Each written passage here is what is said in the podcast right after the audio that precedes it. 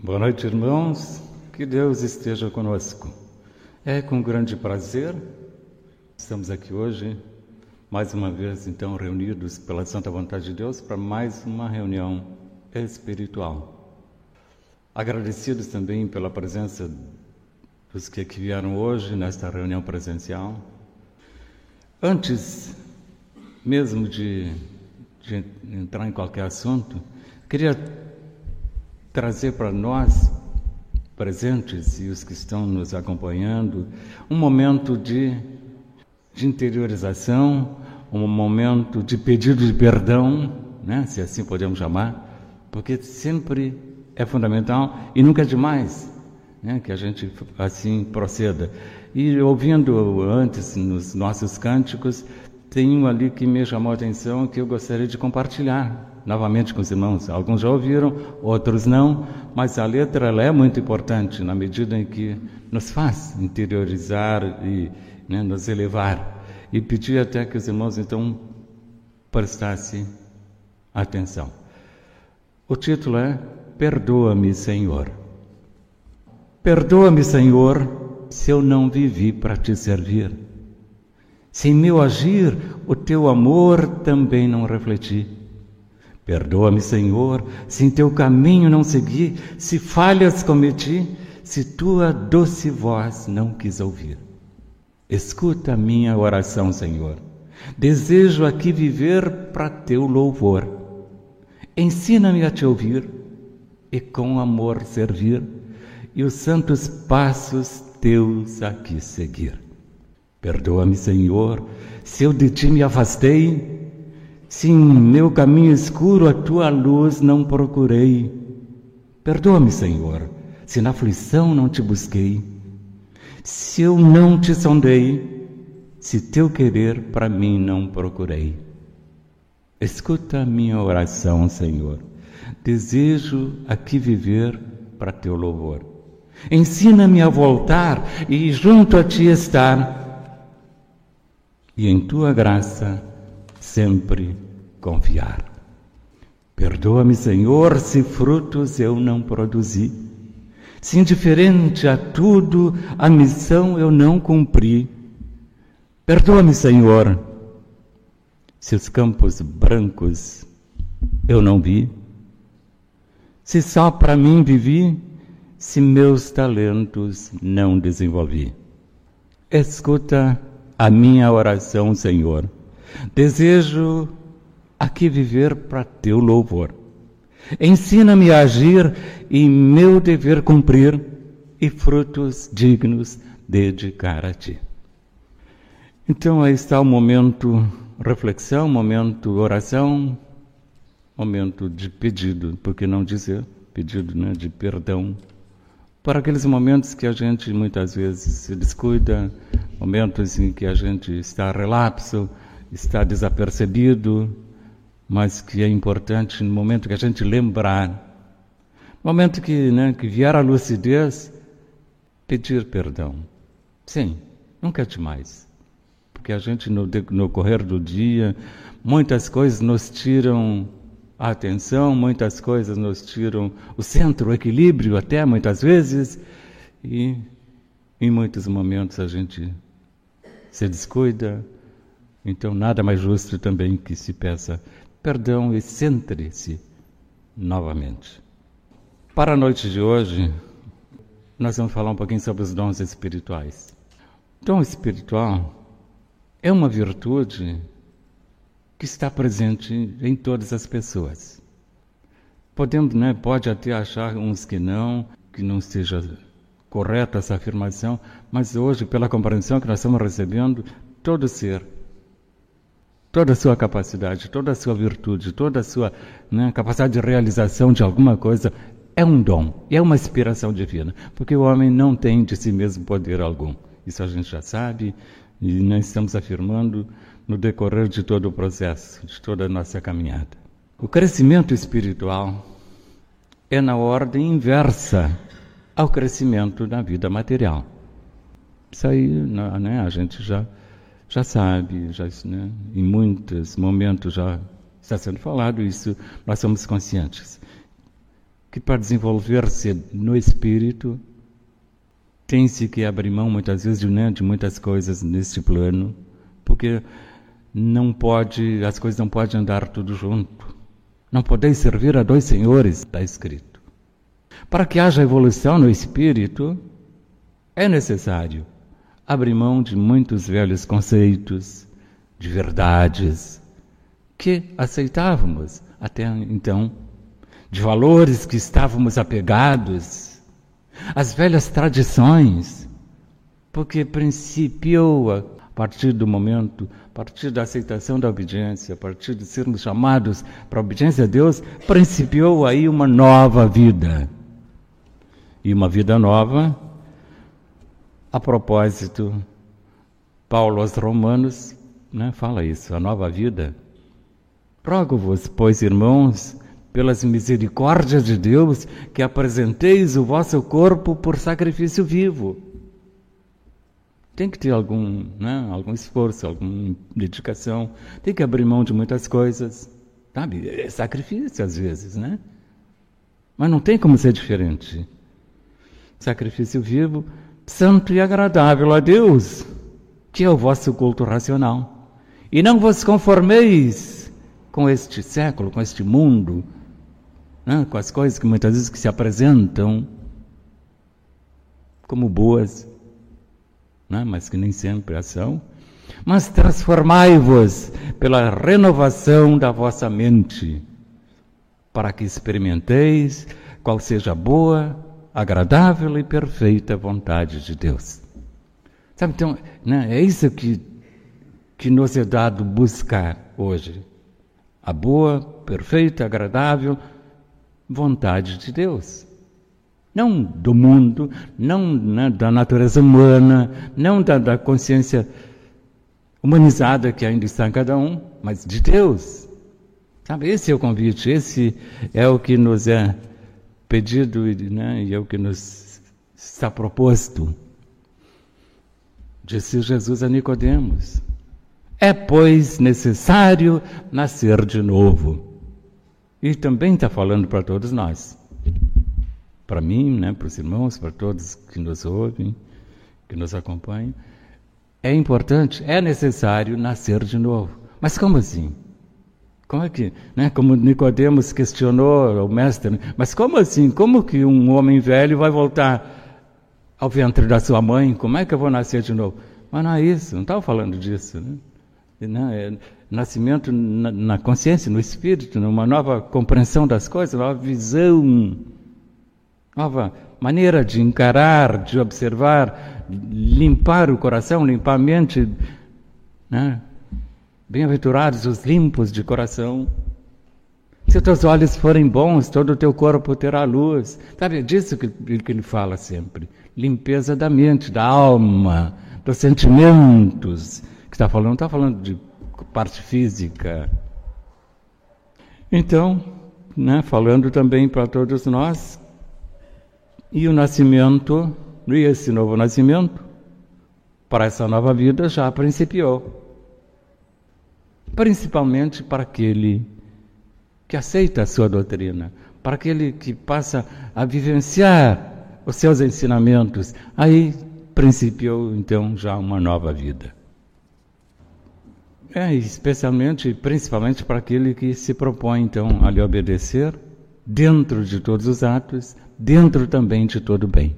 Até porque não se tem como obedecer a Deus se não for dentro do bem, né? aquilo que for justo, aquilo que for bom para a edificação. Não podia ser diferente. Né?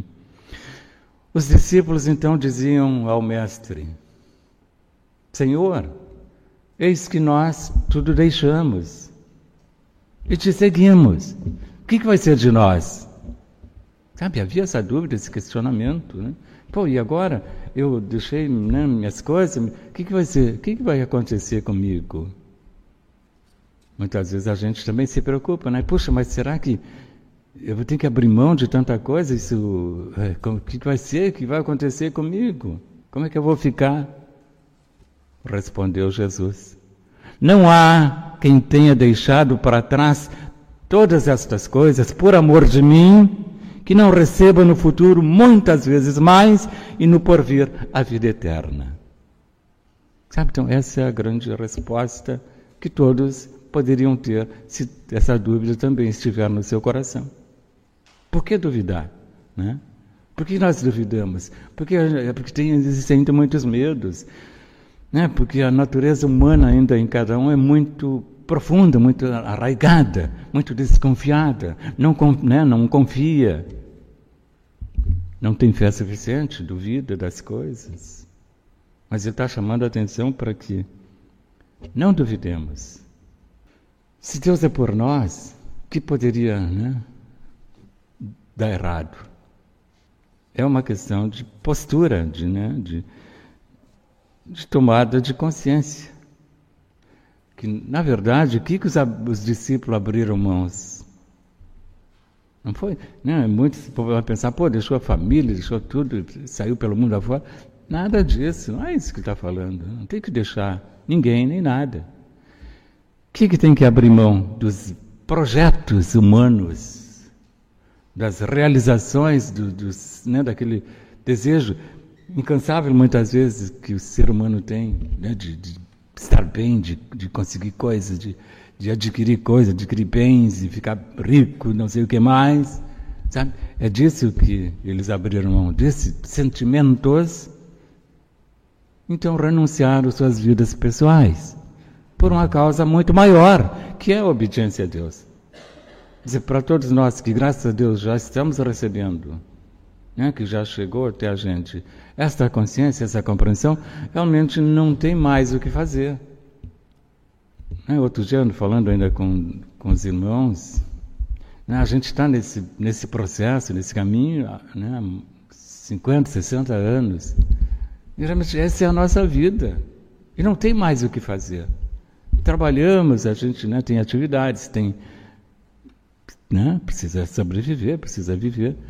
Mas a nossa vida é aprender, é desenvolver cada dia mais, compreender o processo, o mistério da doutrina do Cristo, da obediência a Deus, para que aí assim então cumprir com a finalidade para a qual a gente veio para cá. Né? E os apóstolos, eles foram ou são um exemplo para todos nós, destes destemidos irmãos que deram as suas vidas por aquilo que acreditaram. Então nem está nem sendo exigido de nós a vida, né? Não. Mas mesmo assim, veja como é difícil. Imagina se fosse né? como no, no passado, né, que eles abriram mão de tudo e se entregaram e foram, realmente foram mortos por aquilo que acreditaram, sem duvidar nos seus corações, sem, sem vacilar. São exemplos a ser seguido. Todo aquele que faz a diferença no curso da história, da sua vida, é um exemplo a ser seguido. E esses destemidos irmãos são exemplos para todos nós. Ah, mas é, é, é Jesus, é, né? É, claro, modelo de ensinamento, de, de, né, de doutrinação, de prática, de vivência, modelo é nosso Senhor Jesus Cristo. Mas seus discípulos também né, o seguiram da mesma forma e são hoje exemplos também para todos nós. E por isso, então, as pessoas, muitas pessoas se apegam a seus líderes, porque eles dizem como e o que cada um deverá fazer. E isto é o que as pessoas esperam das suas lideranças. E por isso também, como fica difícil a evolução pela sua dependência. É muito cômodo querer que alguém faça por nós o que deveríamos fazer. Sabe, a gente sempre transfere para o outro. Sempre quer que o outro faça. E aí deixamos muitas vezes a desejar. Cada qual terá que fazer a sua parte, cumprir a sua trajetória para que haja então a evolução. Assim foi no passado e assim está sendo e será nos nossos dias. Não tem como ser diferente. Para vencer o mundo, para vencer não o mundo lá fora, Porque muita gente transfere também. Ah, eu tenho que me isolar do mundo, eu tenho que me afastar das pessoas, eu tenho que né, ignorar tudo e todos. Não é assim, não é, não é por aí. O mundo que fala é o mundo interno, é o mundo que está dentro de cada um. Isso que tem que ser vencido. Porque ali o grande problema não está lá fora. A grande dificuldade não está nos outros, não está no, né, nos vizinhos, não está nos colegas, não está nos amigos. A grande dificuldade está em cada um. Como ele vê as coisas, como enxerga, como recebe, como, né, qual é a atitude, qual é o comportamento. E outra coisa que a gente tem falado também, se as pessoas nos ofendem porque a gente permite, é porque esse, né, esse mal que aparentemente está vindo de fora está dentro de cada um. Sabe? Por isso que ainda faz mal. Se, se, se eu não tenho isso em mim, tudo que alguém possa dizer não me atinge. Para vencer o mundo, então, é necessário que seja desenvolvido algo que é muito importante. E ninguém fala por aí afora, que é o desenvolvimento da consciência do Cristo interior, que é um estado de consciência, claro, superior, que se desenvolve em cada um a partir da prática da, da doutrina da obediência a Deus. Como é que tudo começa? Quando eu principio dizer assim, ó, eu te obedeço, Pai meu. Eu te obedeço, Pai meu. Eu te obedeço, Pai meu. Deus meu, faça a tua vontade. Deus meu, eu faço a tua vontade. Deus meu, eu faço a tua vontade. Eu sou a vontade de Deus. Eu sou a vontade de Deus. Eu sou a vontade de Deus. Sabe, o ser humano não pode, não tem condições de repetir isso por, de, por si só, por si mesmo.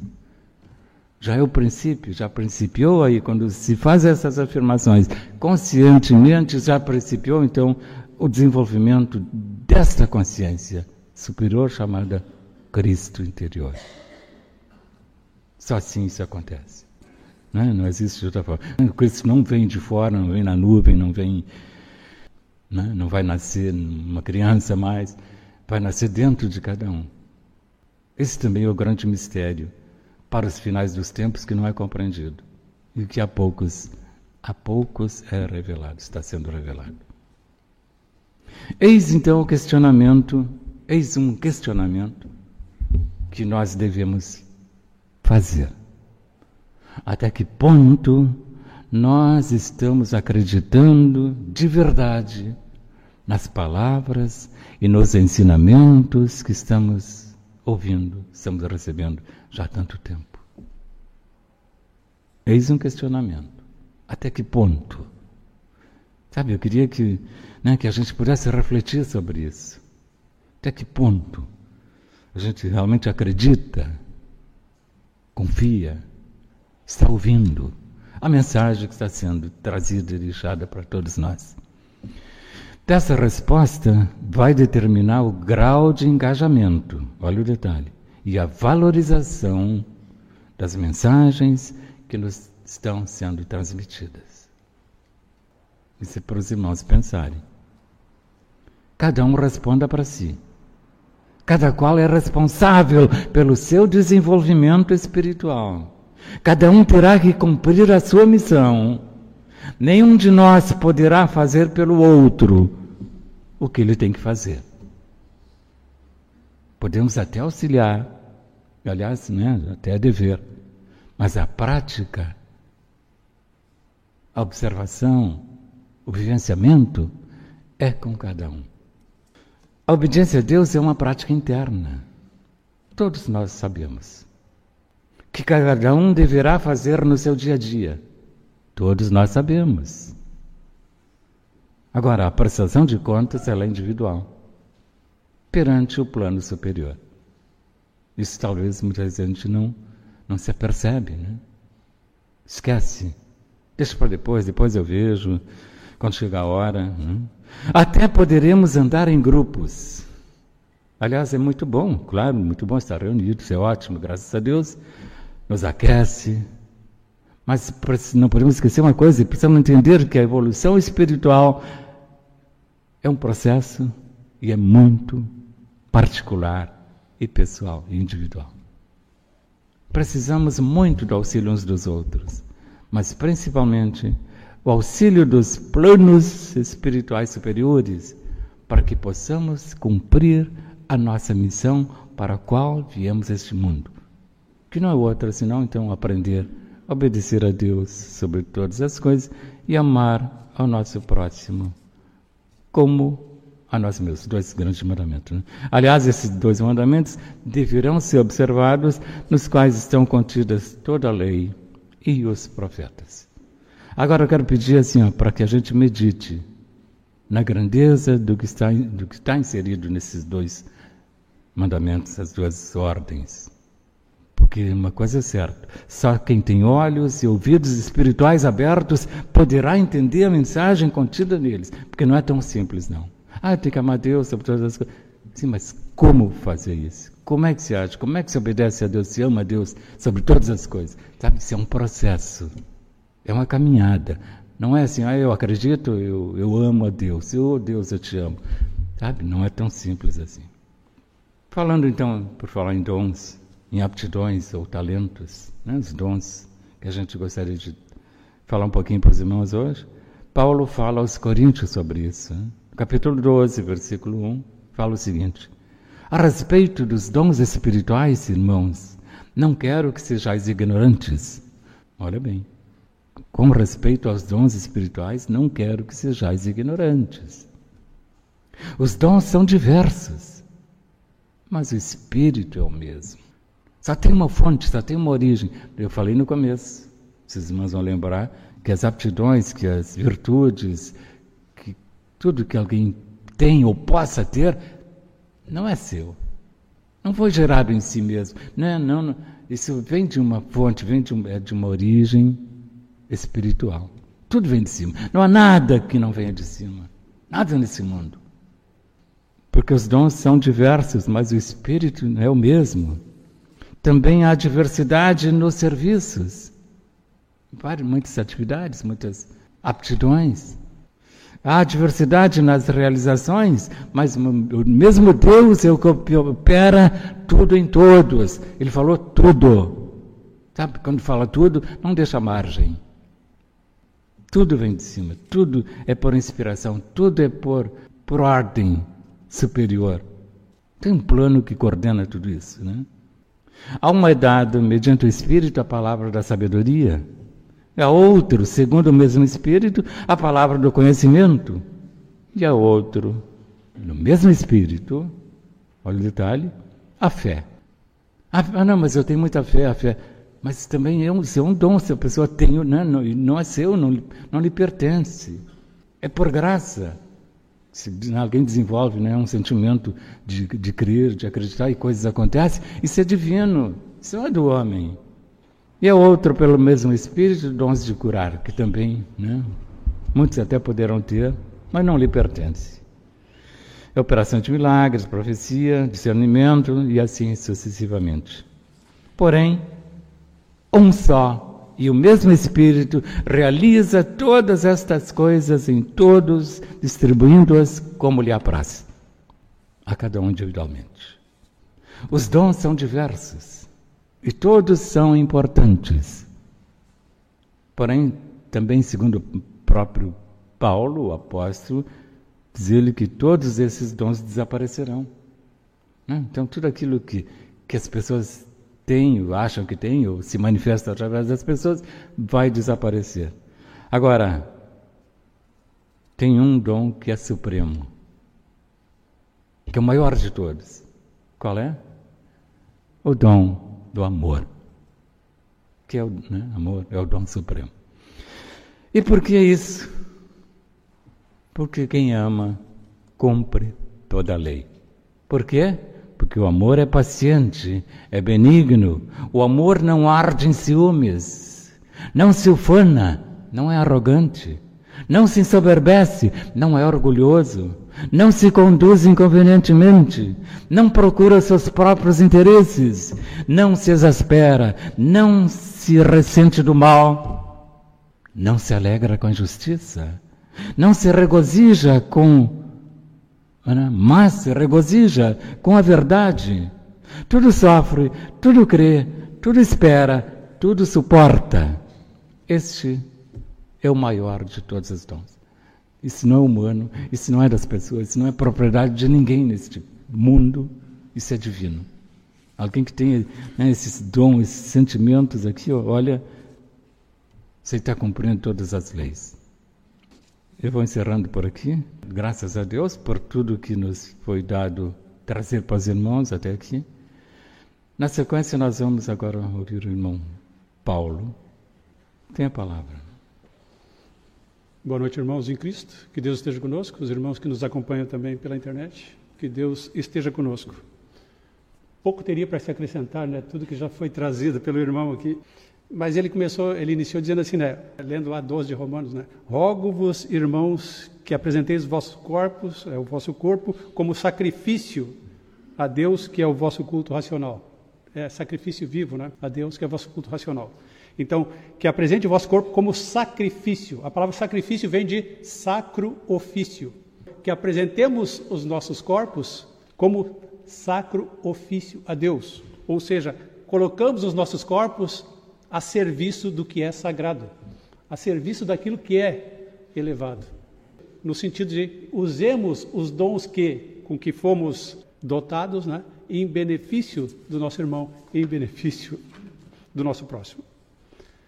Diz em Coríntios, 1 Coríntios 2, diz assim: há diversidade de dons, mas é o mesmo Deus que opera tudo, conforme o irmão já leu, né?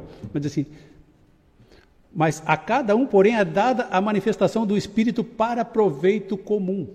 Então, tudo aquilo que nos foi dado como dom, como virtude, como qualidade, não é só para nosso proveito próprio, não é só para nossa nosso bem viver, mas para sim para trabalhar em função do que é comum, em função dos nossos irmãos, em função da humanidade.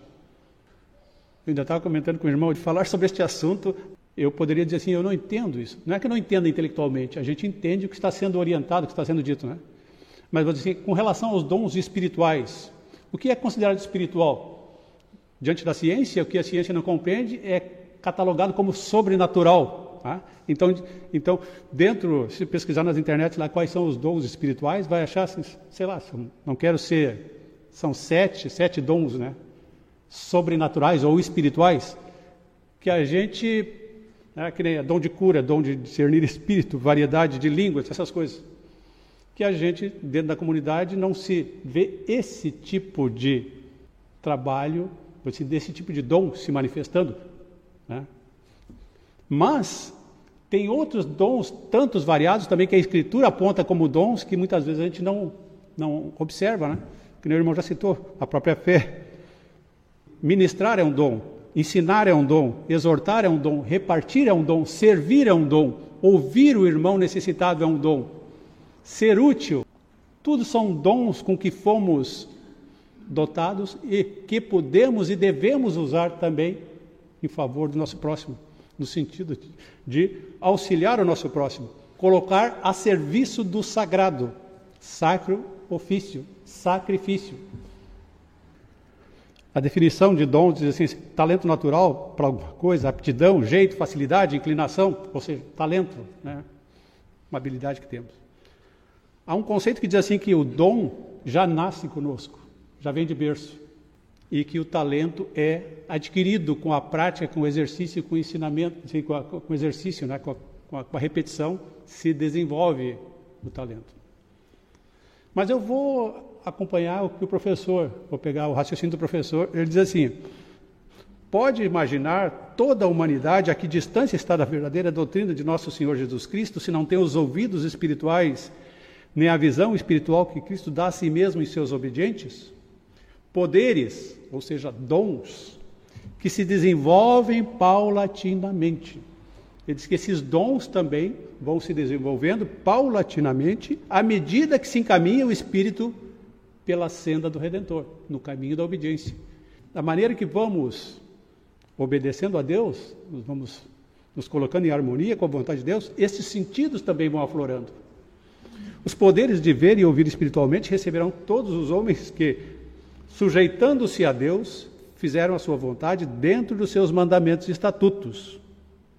O poder de ver e ouvir espiritualmente só se desenvolve quando nos colocamos em harmonia com a vontade de Deus dentro dos seus mandamentos e estatutos. Mas não estou falando da vidência e audição que se vê no mundo, né? clarevidência ou clareaudiência, a verdadeira visão espiritual.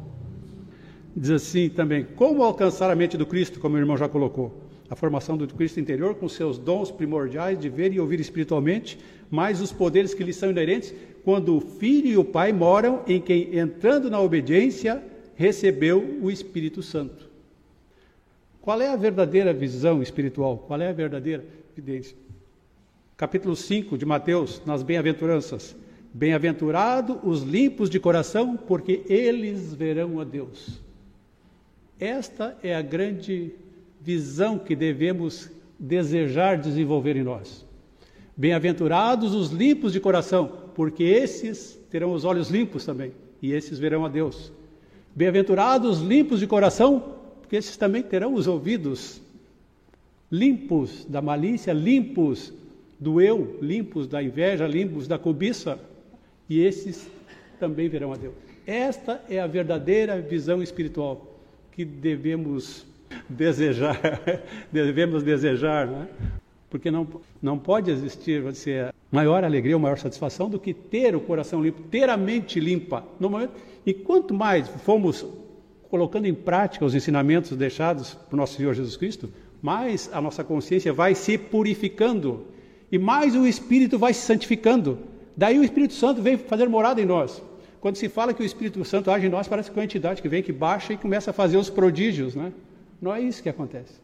O Espírito Santo se a, acontece com a purificação da mente, com a purificação do espírito, com a purificação do coração.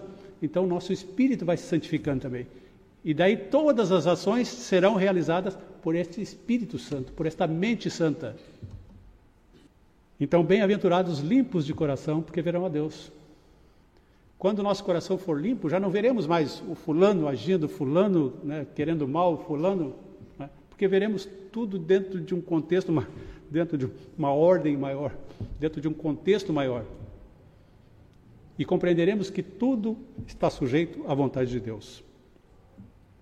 Isso me, eu gosto muito de, de Efésios, no capítulo 6, quando ele se refere a ele dá orientação para a família, dá orientação pai e filho, mas eu gosto muito quando ele fala dos servos dos senhores. Ele diz assim: Vós, servos, obedecei vossos senhores segundo a carne, com temor e tremor, na sinceridade de vosso coração, como a Cristo.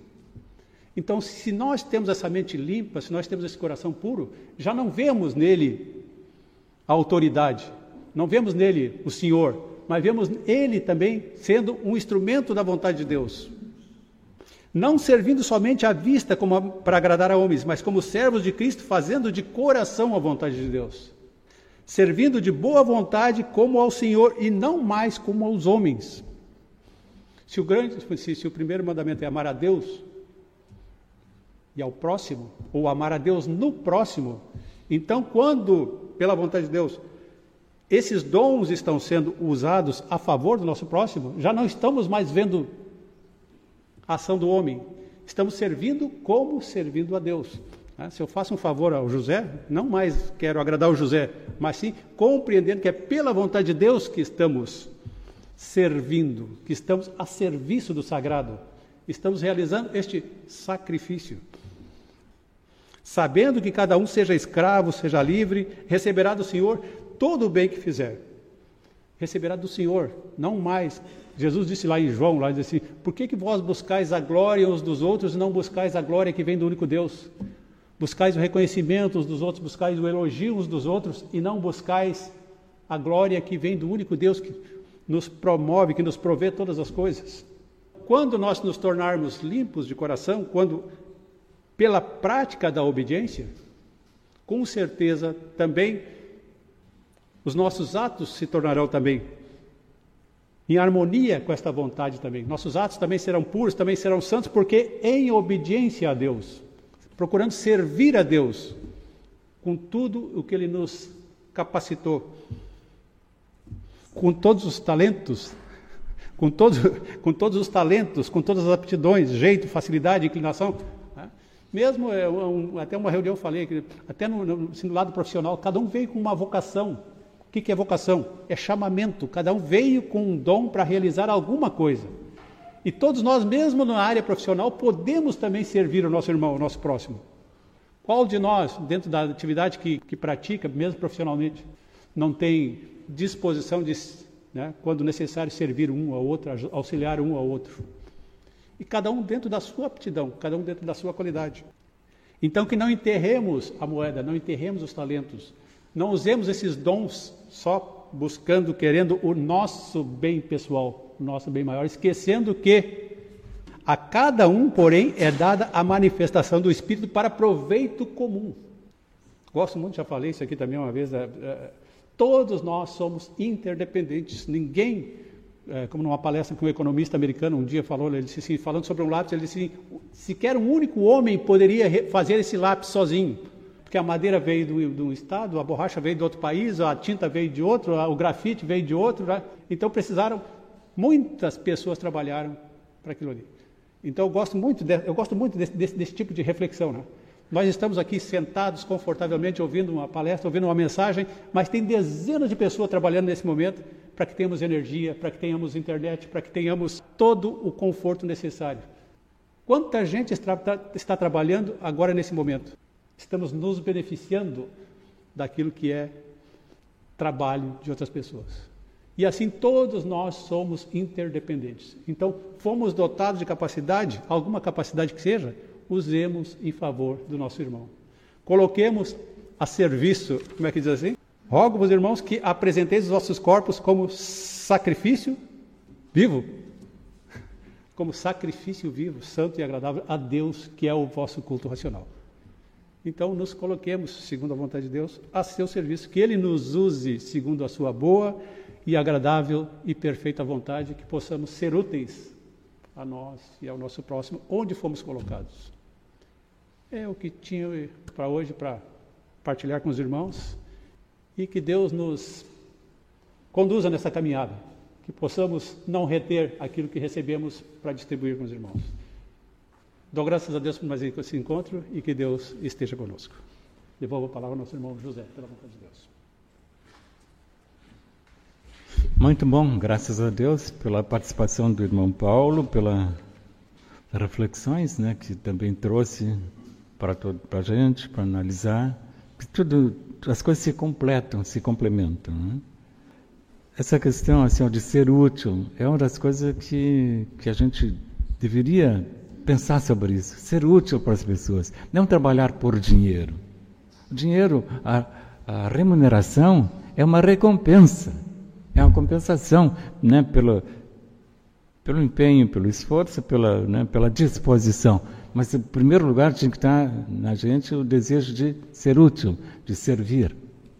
Mas, infelizmente, né, não são todos ainda, mas graças a Deus que alguns de nós já, né, já têm esse, esse, essa compreensão, esse propósito né, bem claro. Então, que bom, graças a Deus por isso também, que possamos. Eh, experimentar, vivenciar tudo aquilo que estamos aprendendo.